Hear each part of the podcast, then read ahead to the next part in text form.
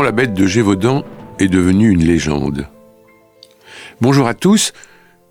Perdu sur les hauteurs du Massif central, aux confins du Languedoc et de l'Auvergne, l'ancienne province de Gévaudan est un plateau couvert de landes broussailleuses, arrosé de pluies abondantes et baigné de brumes aussi tenaces que ses longs et rigoureux hivers.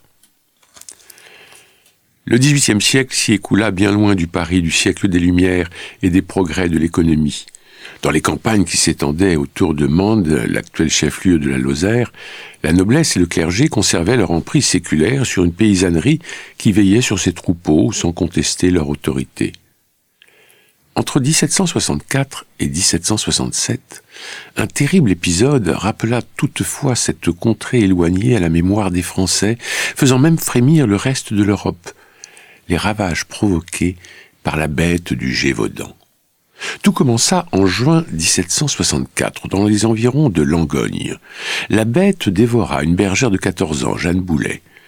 Quelques semaines après, s'en être pris à une jeune vachère dont les bêtes à cornes l'avaient mise en fuite. Jusqu'en 1767, le carnassier multiplia les victimes en s'attaquant invariablement aux plus vulnérables des jeunes gardiens de troupeaux, des femmes et surtout des enfants, qu'il surprenait seuls dans les pâturages et massacrait en plantant ses crocs dans leurs cou jusqu'à les égorger, voire les décapiter. Le mot d'ordre des autorités qui recommandèrent de ne plus envoyer de gardiens seuls avec leurs bestiaux ne suffit pas à restaurer la paix. La bête s'attaqua à la petite troupe formée par Jacques Portefait, un berger de douze ans, et ses jeunes camarades, deux filles et quatre garçons, qui la firent décamper grâce au bâton ferré ou halbarde dont on armait alors les jeunes pâtres. Elle s'en prit ensuite à une fratrie et à leur mère, Jeanne Jouve, qui n'hésita pas à l'affronter au corps à corps pour sauver sa fille de neuf ans et son fils de quatorze mois, mais qui perdit son fils aîné âgé de cinq ans des suites de ses blessures. Parmi les plus célèbres témoignages figure celui de Marie-Jeanne Vallet, âgée de 20 ans, qui servait le curé de Paulac. Surprise par la bête alors qu'elle traversait un ruisseau avec sa sœur cadette, celle qui fut surnommée la pucelle de Gévaudan parvint à s'en débarrasser en lui plantant sa hallebarde dans le poitrail. Rares fut toutefois les proies qui échappèrent à ses griffes. Au cours des trois années durant lesquelles la bête sema la terreur, le décompte de ses nombreuses victimes se poursuivit. Elle fauchait principalement des enfants, sillonnant cette vaste région avec une grande vélocité. La tranche d'âge des 5 à 17 ans représente en effet 80% des signalements sur un bilan d'environ 100 morts et 120 blessés.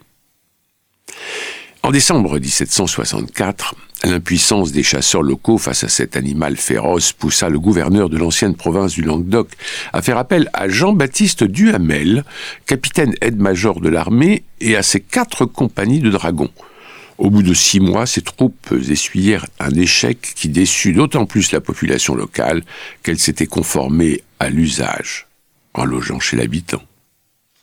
Dans l'intervalle, la presse s'était emparée de l'affaire et l'avait portée aux oreilles de Louis XV.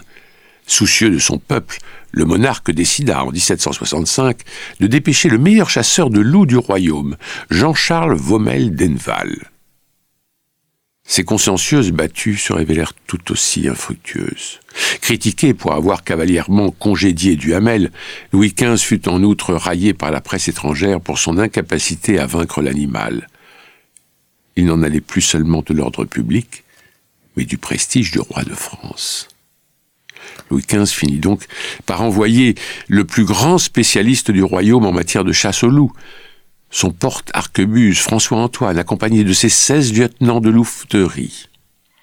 Le 21 septembre 1765, après trois mois de ratissage systématique et de carnage ininterrompu, les louvetiers abattirent dans les bois de l'abbaye royale des Chazes un grand loup qu'ils assimilèrent à la bête de Gévaudan. Sa dépouille fut authentifiée, embaumée, puis présentée à la cour de Versailles. Le mystère était levé. Mais au bout de trois mois, la psychose reprit de plus belle. Les enfants recommencèrent à disparaître dans des circonstances sanglantes. Les habitants évitaient de s'aventurer seuls à travers champs et les rumeurs se remirent à circuler sur un animal féroce ne rôdant jamais bien loin. Retombée dans l'oubli, la région était livrée à elle-même. La bête du Gévaudan ne pouvait plus compter sur les relais de la presse qui avait clos ce feuilleton pour exploiter de nouveaux faits divers, ni sur les secours des autorités qui avaient classé cette affaire pour éviter d'admettre leur échec. Ce drame se dénoua le 19 juin 1767 lorsqu'un chasseur du nom de Jean Chastel abattit un autre canidé anthropophage dont l'estomac refermait la tête d'un fémur d'enfant. S'agissait-il enfin de la véritable bête?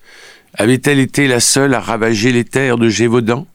Et qu'en était-il de son identité biologique? En effet, ses victimes la décrivaient comme une énorme et terrifiante créature aux poils rougeâtres, au dos rayé de noir et à la queue longue et touffue. Leur témoignage semblait écarter la piste du loup que la bête aurait dépassé en taille et dont elle se serait distinguée par sa capacité à se dresser sur ses pattes arrière et par son féroce appétit de chair humaine. Ce mystère donna lieu aux plus extravagantes hypothèses. On évoqua la piste d'une hyène échappée de la ménagerie du roi de Sardaigne, ou celle d'une bête sauvage domestiquée puis égarée par une bande de gitans, ou encore celle d'un lycanthrope surnaturel. Des femmes racontèrent leur rencontre glaçante avec un homme hirsute et déguenillé, tandis que l'évêque de Mende, monseigneur de Choiseul-Beaupré, publia un mandement évoquant la visite de la bête de l'Apocalypse pour punir les péchés des hommes. Les historiens ont plus récemment émis l'hypothèse d'un animal hybride issu d'une louve et d'un chien errant. Privé d'une meute qui lui aurait transmis ses pratiques de prédation, cet animal solitaire aurait défini ses propres lois et développé des comportements anthropophages particulièrement agressifs. Il reste néanmoins possible que la bête du Gévaudan ne soit ni plus ni moins qu'un simple canis lupus, Spécialiste de l'histoire du loup et de ses représentations, Jean-Marc Morisseau fait remarquer que ce loup n'aurait pas été le premier à incarner l'archétype de la bête qui terrorise les campagnes en perpétrant une série d'attaques sur ses habitants. D'autres loups anthropophages l'auraient en effet précédé.